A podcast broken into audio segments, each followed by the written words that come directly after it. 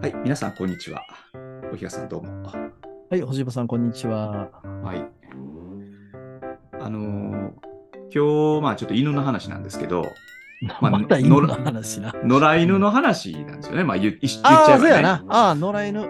野良犬犬っていうのは、でも最近、僕らほら、子供の頃野良犬っていっぱいおったけど、ようおったな。全然今見ないですよね。どこ行ってんや、野良犬。野良猫はいるけどね。あ、せやな。野良猫の方がしぶとい感じするな。あれはなんか理由があるんですよ。保健所がい野良犬みたいなの見つけたいら、駆除してしもたんか。猫は駆除しないのに犬は駆除するんや。やっぱりまあ犬は噛んだりするから。狂犬病のことがあるから。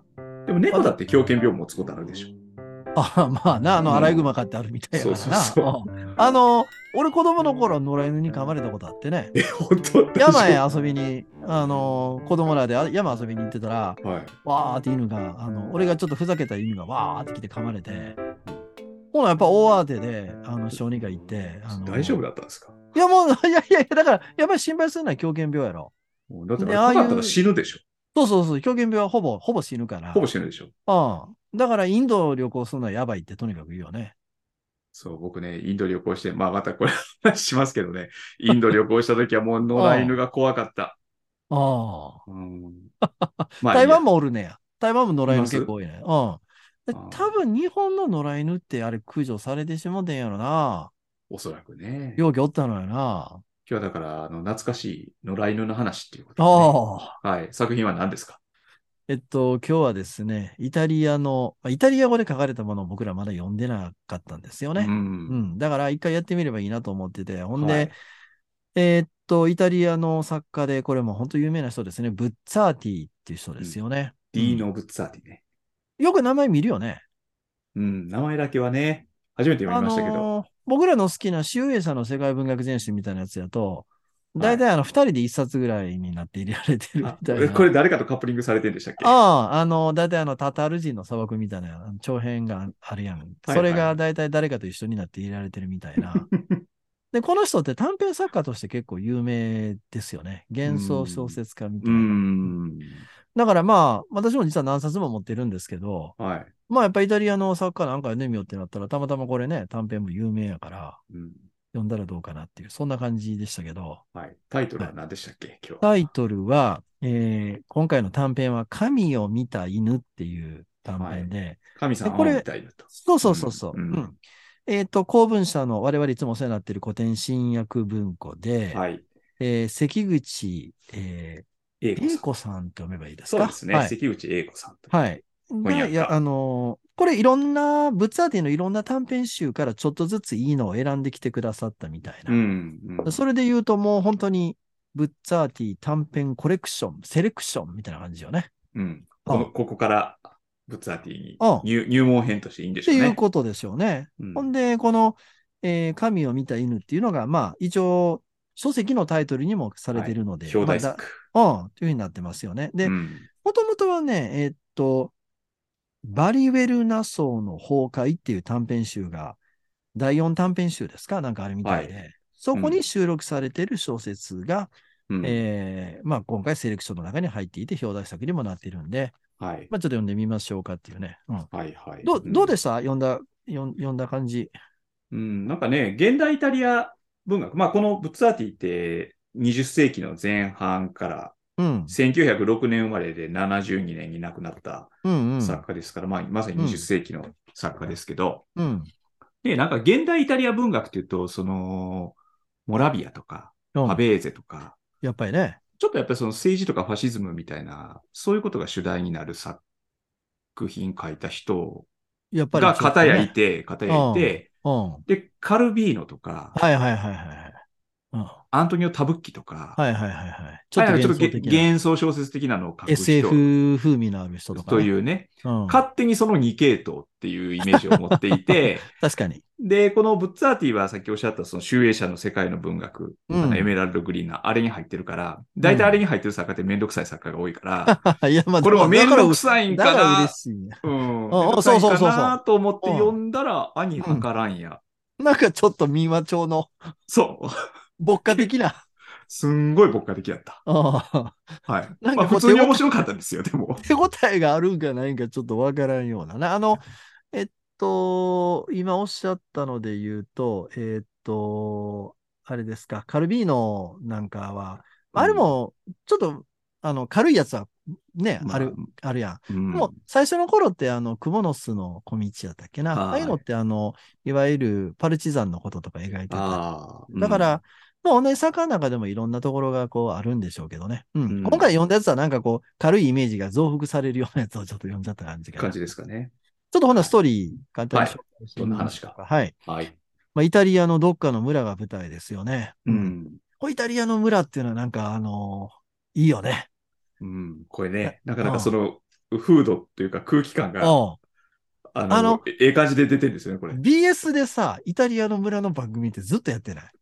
聞いたそこんなんとなやいってる。おありますかそんなん。 BS って言うと、あの、居酒屋回っていくとかさ、そういう、はいあの、番組多いやん。鉄道の 番、俺、鉄道の番組なんかも毎週録画して見てるけど、で、イタリアの小さな村を訪ねるみたあいなねれはね、あの録画はせんけど、たまにパッとついててみると、なんかうんいい感じするよね、あれね。うん。なんかこう、あのちょっと誇りっぽい感じの。ーあ、誇りっぽいほ、そその誇りもあんねんけど、うん。自分の生活に誇りを持ってる人たちが出てくるん ですよこのなんかこう、共同体がまだ生きてるっていうか、あ ああ、みんなそれぞれ自分の役割。割とかがあって、うん。おはい互い尊重し合ってる。村の中でみんなそれぞれ役割を持ってるからね。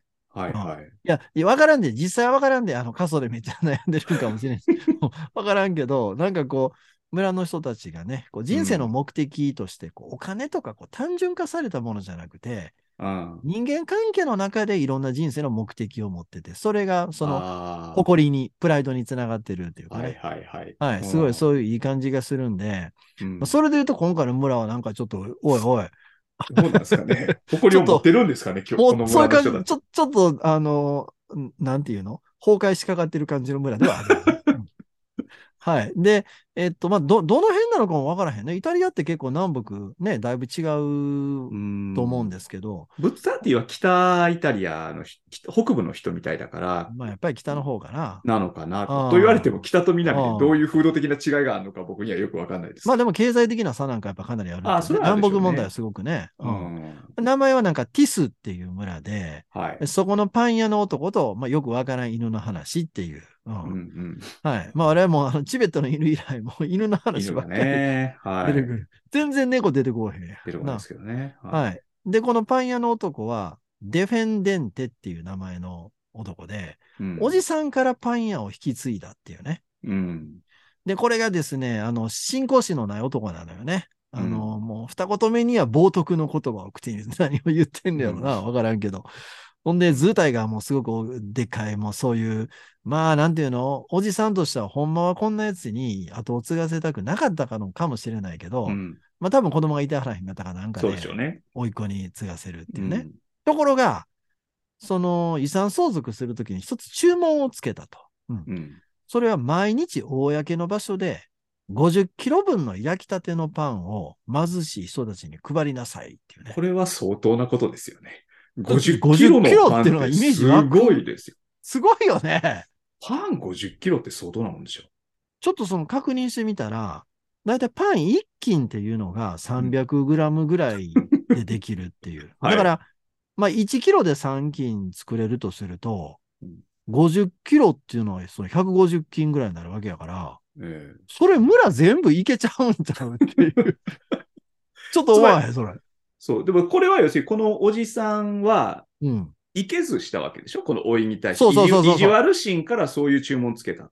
あのー多分おじさんは信仰心の強い男で、うん。でこんな武神人なやつに継がせるの嫌やねんけど、うん。少なくともしゃあないかそらの偽善でも何でもええから、うん。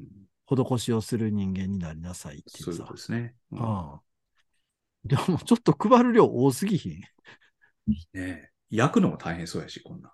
なあどんどんどん、で、もちろんそれ以外に収入を、得るために、なあ、ちゃんと商売用のパンも焼かなあかんわけでしょ。あかんわけやから、何キロ焼くねん、一日にみたいなね、うん、ほんで貧しい人の数が多すぎるやろって、その村やの に。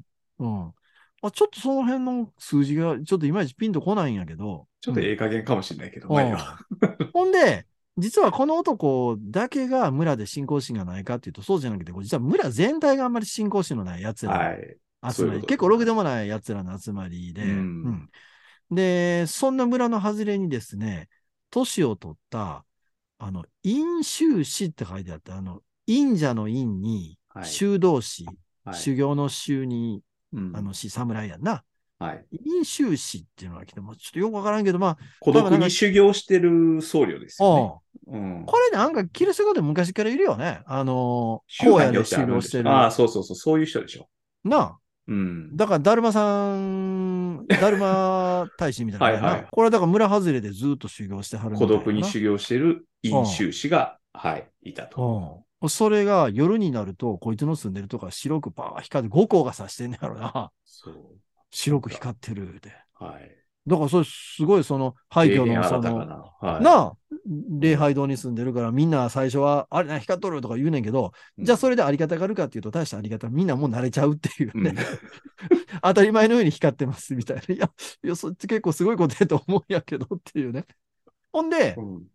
ある日、このパン屋の男が無料のパンを配ってたら、うん。毛並みの強そうな大型犬っていうのがうん来て、パン一個加えて行っちゃうっていうね。う、うんんで、そのパン屋の男がこう当てずっぽうの名前でフィードって呼ぶんやけど、これがよくわか、フィードって当てずっぽうの名前らしい。だから、俺らで言うと、ジョーンって呼んでるみたいな名前やな。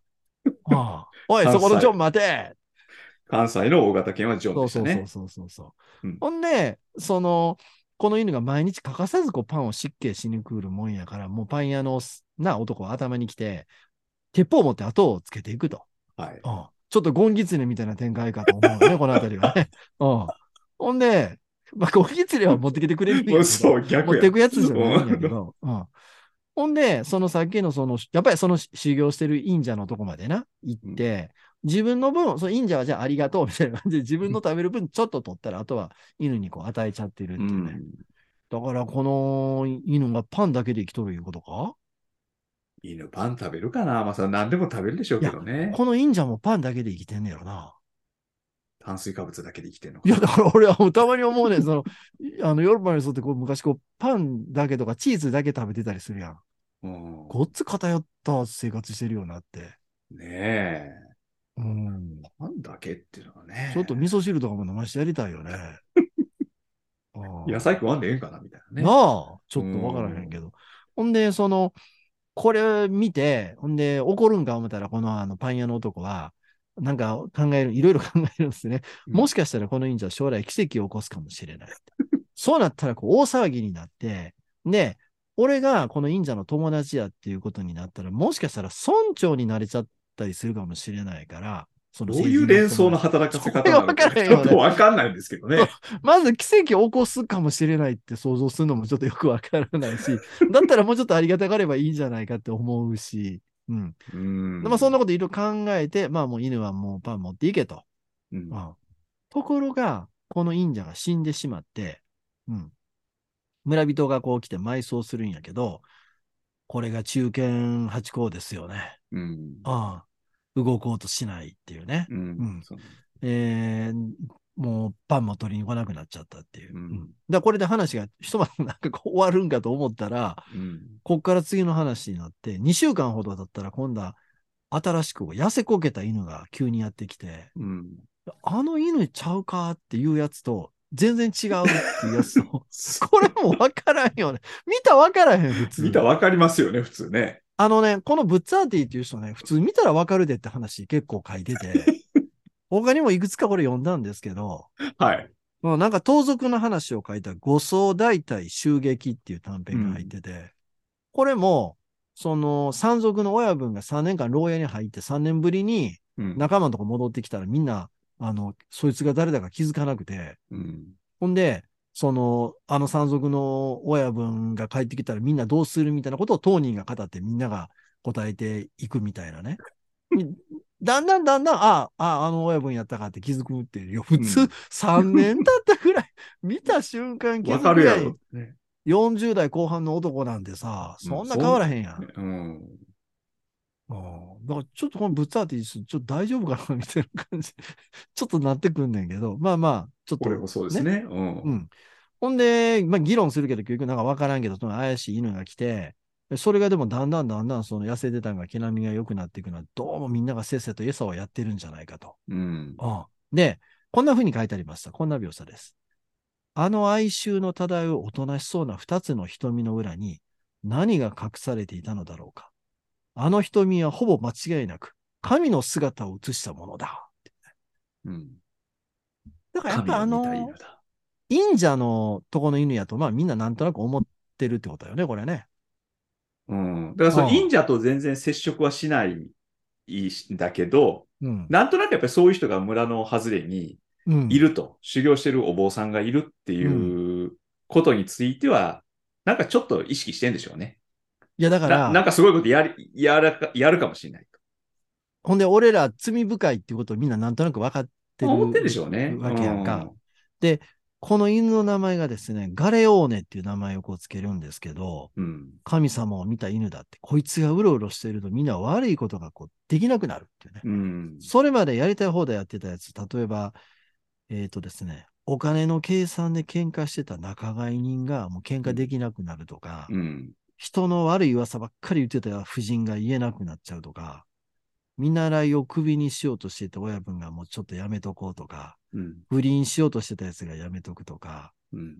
なんかその犬の鳴き声聞いたらみんな神様に見られてるみたいな気がして、悪いことできなくなっちゃう。はいそんな、そんな簡単に罪の意識を抱かされせれるかなっていうのが、ちょっうと、ん。うんまあ、この辺な、イタリアの信仰心って、まあ、やっぱりあの、ああ。バチカンがな、うん。あって、で、おそらくあるのかな。カトリッ。ク、はい経験のカカトトリリッックの人が多分多くて、うん。うん。ほんで、本来は信仰心がやっぱ熱いのかな。ううんん。で、いろんなとこに足地のなんとかみたいな聖人がいろいろいてさ。はい。うん。だからそういう土壌の中の話とやっぱ考えて読まないといけないんかな。うん。あほんで、こんなこと言ってるんですよ。昔は良かったもんだ。自分たちの勝手し放題ができ、必要たらば相手を殴りつけ、村外れの農家の娘相手に女遊びをし、ついでにちょっとしたものをくすね、日曜には昼下がりまでベッドで過ごすことができた。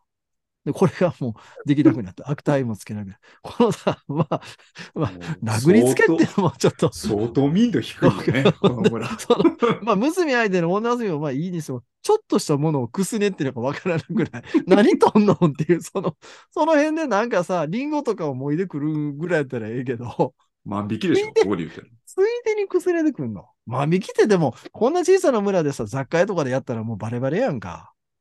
もうや、やられた方もやり返したりするんじゃないですか、もまあ、でも、あいつが来たらいつも物がなくなるってなったら、もうあいつしかないってなっちゃうやん。う。でしょうね。だから田舎では万引きなんか難しいよ。うん。ああ、だから、くすねって、もうなんか、だからもうそういうことも容認されてるようなとこなんでしょう。やったんかな。うんでそこにこの神を見た犬が来てしもだから、あみんな誰もこう逆らえなくなっちゃって。ほんで、このパン屋の男がやっぱり憎たらしくなって、俺もよくわからん設定やねん。なんか泥棒が来た時にうん。鉄砲を出してきて、うんで、その泥棒を撃つようなふりをして、この犬をぶち殺したっていうね。うん。と ころが、ぶち殺したと思ったら、その死んだと思った犬が翌日またテクテク歩いてるっていうね。うん。あれみたいな感じでみんな震え、これでまた震え上がって、うんああほんでもうせっせせっせと無料でパンを配っていくって、ちょっとその配るパンの量増やしちゃったりするようなね。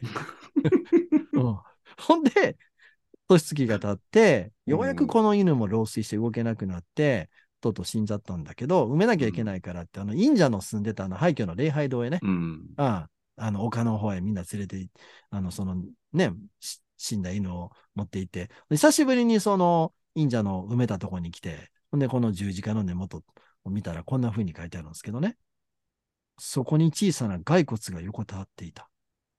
えー雪や風や雨に削られ、まるで銀細工のように繊細な白骨が、それは紛れもなく一頭の犬のものだった。うんつまり、あの、やっぱり最初に出てたのは中堅八高やったっていう。その飲酒士のお墓のそばにずっといて、そのままそこで白骨になってたと。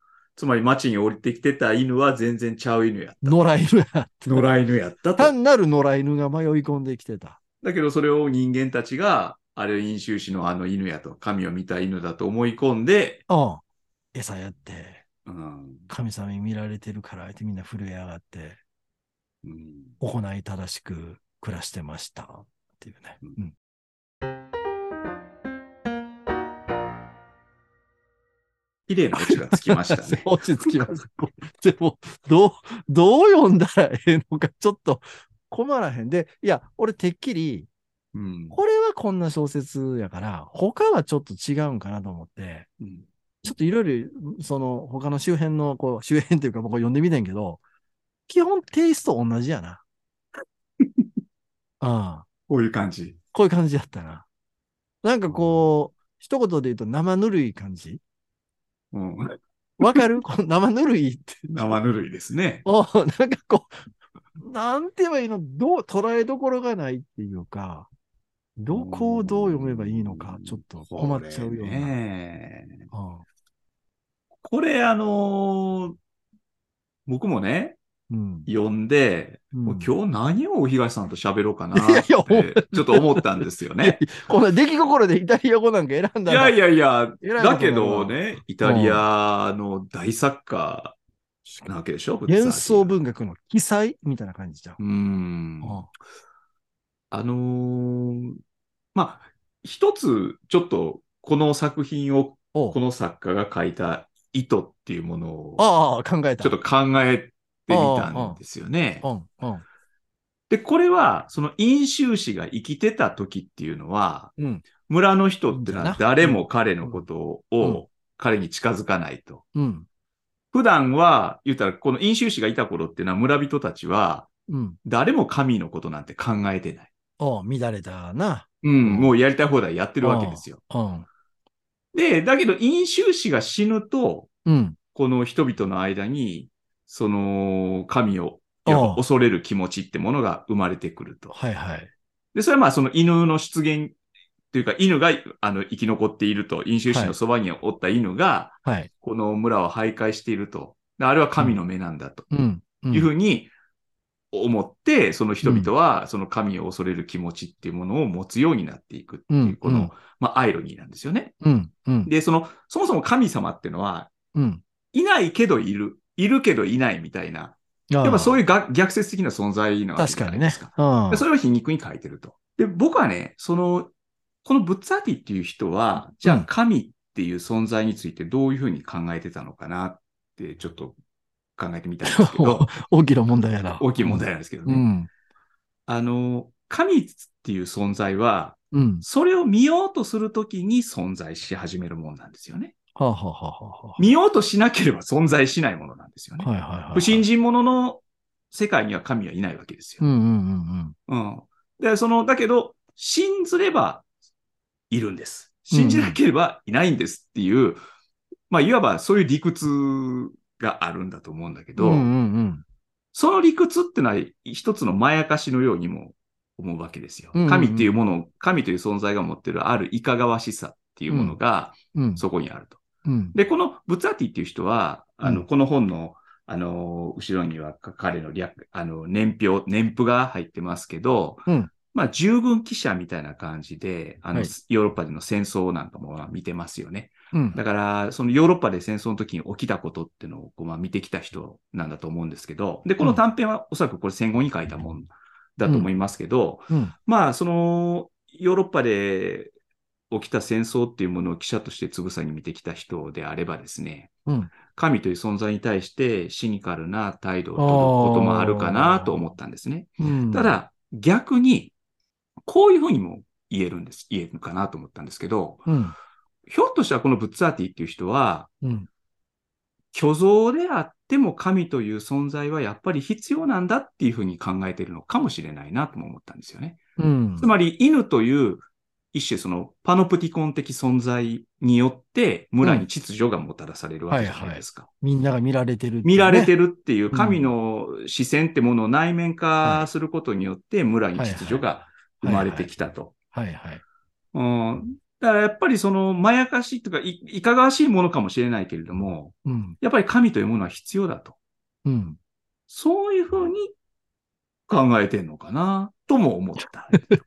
だからその辺が難しくて、うんなんかメッセージがあるんだかないんだかっていうね、わかんないですよ。そうそうそう。ああ、いや、あの、今我々が話してるのって、この、いわゆる作家が生きてるっていう発想で、これ今喋ってて、うん。うん、だから作品だけを切り離してじゃなくて、作家っていうものが何かのメッセージを作品に込めてるんじゃ、なんか意図があるんじゃないかっていう。というこ手で読んでますね。ああはい。でもなんか、 その、意図みたいなものを、こう、うん汲み取っていいのかどうかもちょっとためらわれる。ああああ。。そういうう作品になってますよね。でそ、ううん。好む人って、こういうのを好む人って、作家がどうのってことはあまり気にしない人がやっぱり好むんちゃうかな。そのメッセージとか意図みたいな。うん我々ついそこを今考えちゃったから、はい。どこ読んだらええのんっていうような気持ちになるけど、うん。ああ、なんかもう、あの、まあ、この作家って一種こう手品師みたいなこう小説の書き方してくる人やから、うん。ああだから、ああ最後、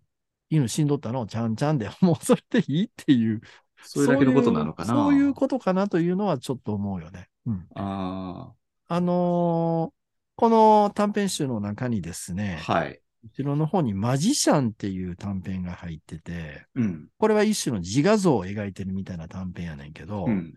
なんかあのー作家をやってる私が、あのなんか教授っていうやつから、作家っていう職業をバカにされるみたいな、短い短編やねんけどね。うん。バカにされるのはなんか、ホテル泊まるとき職業を尋ねられて、作家なんて答えられるの、こ答えたら滑稽やろとかね。うん。うん。お前らの書くものなんていうのは、あのーなんや、えー実際には存在しないようなことを書いて、それをご丁寧に出版してくれる人と買う人がいて、ね、お前ら儲けるだけじゃなくて、新聞で騒がれて、批評家がああでもこうでもないと議論をぶって、あす全くの作り話やのに、そんなん茶番やろとかね。うん。なんかこうむちゃくちゃ言われるんですよ。ううんん。お前らの書くものなんていうのは、歌の下手なアイドル歌手の端くれにだってかなわないわ、みたいなことをね。うん。言われえたりとからいディスられ方ですね。あああで、それに対してですね、怒怒り浸透になった、その、私、まあ作者やな、うん。が、もう反論するんですよ。うん。こんなこと言うね。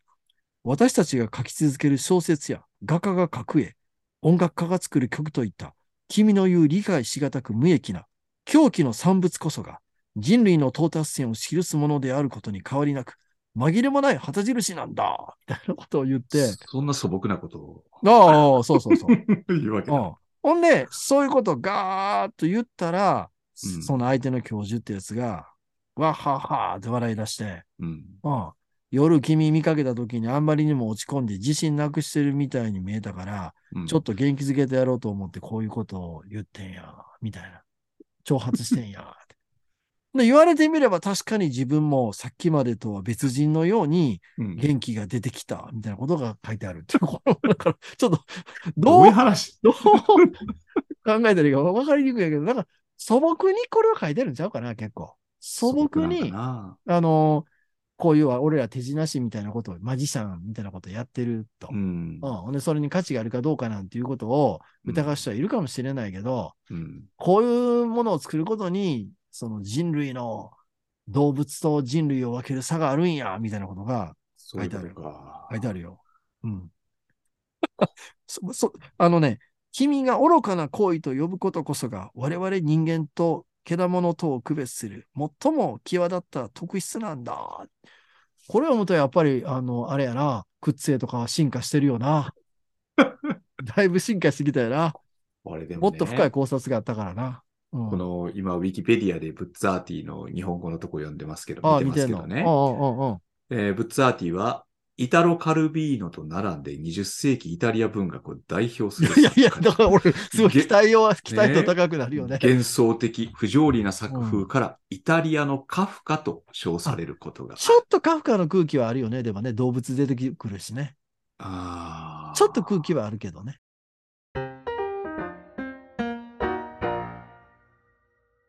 これね、もう一つ、この小説、あえて語りどころっていうはいはいことでね、最初にも東さんおっしゃ、意味軸もおっしゃったんだけど、うん民話みたいな感じが、うんうん印象があったとおっしゃいましあるた。ある僕もそう思ったんですうんね。うんで、ひょっとしたらわかんない。なんか、そのベースになるような話が、うんうん北イタリアになんかあったりして、なるほど。で、そういうこの、よくあるじゃないですか。そういう欲深い男がとちめられるみたいな話だ な。うん俺はそう好きやもんな、そういうのな。うんで、。そういうのをこう、ほら、幸話していくような人、作家とかもいるじゃないですか。まあ、カルビーノはまさにそういう人やんな。あの、イタリア民話集とかなああ、そうで編すよ集したね人。やし。うんで、イタリアでは、あの、映画がこれ有名なんですけど、あの、ピランデルロが書いた、はいはいはいはい。カオス・シチリア物語っていう、はあはあはああの、これまあ、映画はあの、パオロとビットリオ・タビアニ兄弟が作った有名な映画があるんです。これも、あの、民話的なものなんですけうんうど、んうんうんうんでね、この、今回のこれも、うん。うん。その、読んで、うん民話そのものみたいなとこ語感があるんですよね。あるある。こう、なんか、インテリの作家が、うん民話のこう、仕掛けみたいな、仕掛けとして民話的な語りをこう入れて、あの、書きましたみたいな、そういうこう、インテリの企みみたいな感じは全然なくて、 ほんまに拾ってき た、その、どっかの村の話を、うんあの、ここに入れました的な、なんかそんな読語感が僕にはあったんですよね。うん。で、でもこのね、まあ、この作品が本当に、その民話っていうことをベースにしてるもんなのかどうかっていうことはちょっと置いといて、うん。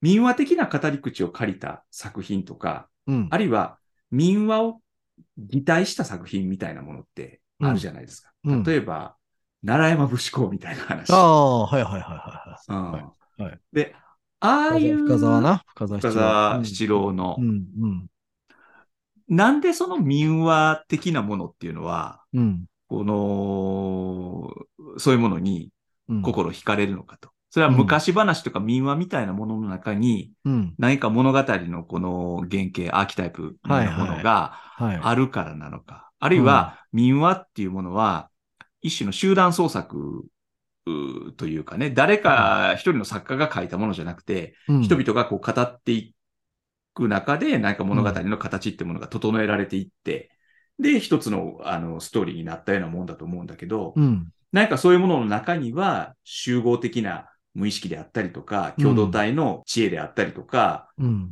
なんかそんなものがそこにはこう入っててね。うん。だからそれが、なんか心を掴むものになるのか。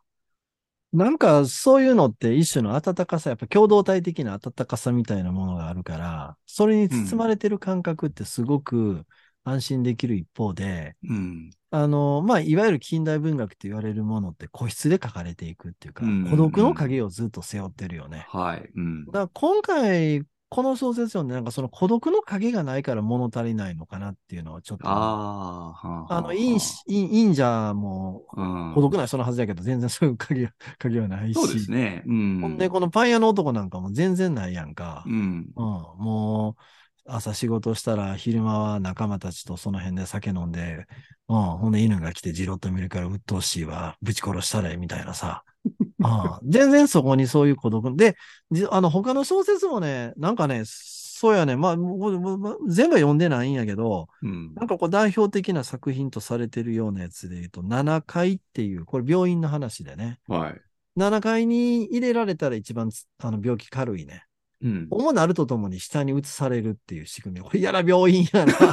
どれぐらい重いかすぐ分かっちゃう。で、本人は認めたくないんやけど、ちょっとずつちょっとずつ下へ下ろされていっちゃう男の話やね。あああだから、なんかこれなんかまさにカカフカ的なとこちょっとあ。あるんやけど、そうですね。うん。でも なんかカフカとの違いは、その孤独な影がやっぱあんまりないんやな。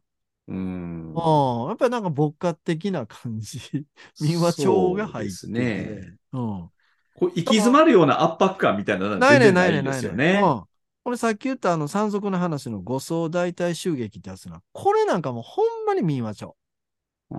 あななんか最後も、あのーもう死んでいった仲間の山賊たちの幽霊が出てきてお迎えに来てくれるみたいなさ、ーうん。はじめ人間ギャートルズみたいな感じよ、もう。これ、どないせい言うねんて。いや、ある意味面白いねん。ある意味面白いんやけど、その、なんか我々がもうこう、いわゆるその古典じゃ、古典、あの、なんていうの、伝統文学じゃなくて、うんあ、の、いわゆるその近代文学とかに求めてるような、あの、まさに行き詰まるような感覚、あの、自分、我がこととして読んでしまうような感う覚。ん。